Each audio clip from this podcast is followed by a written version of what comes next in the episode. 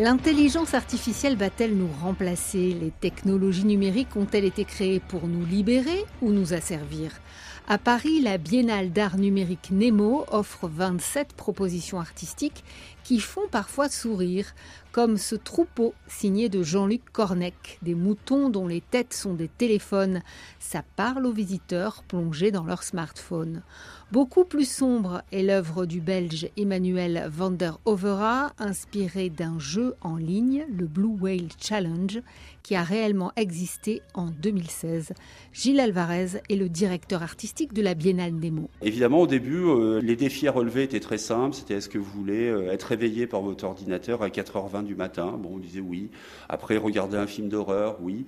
Et puis, au bout d'un certain temps, le jeu a proposé aux adolescents de commencer des actes d'auto mutilation Et en fait, le défi ultime, pour remporter le jeu, il fallait se donner la mort. Cette pièce est très importante dans l'exposition, évidemment d'un point de vue pédagogique et, par rapport à tout le, public de lycéens euh, euh, qui viennent par euh, centaines de classes voir l'exposition, parce que c'est une des choses les plus toxiques qui a jamais existé. C'est-à-dire qu'on considère qu'il y a 130 adolescents qui se sont donné la mort dans le monde pour relever le défi jusqu'au bout. Noirceur, mais aussi ingéniosité de la création numérique, comme cette proposition du collectif Obvious qui utilise l'intelligence artificielle comme outil au service des artistes et qui présente un projet collaboratif entre l'homme et la machine sur les sept merveilles du monde.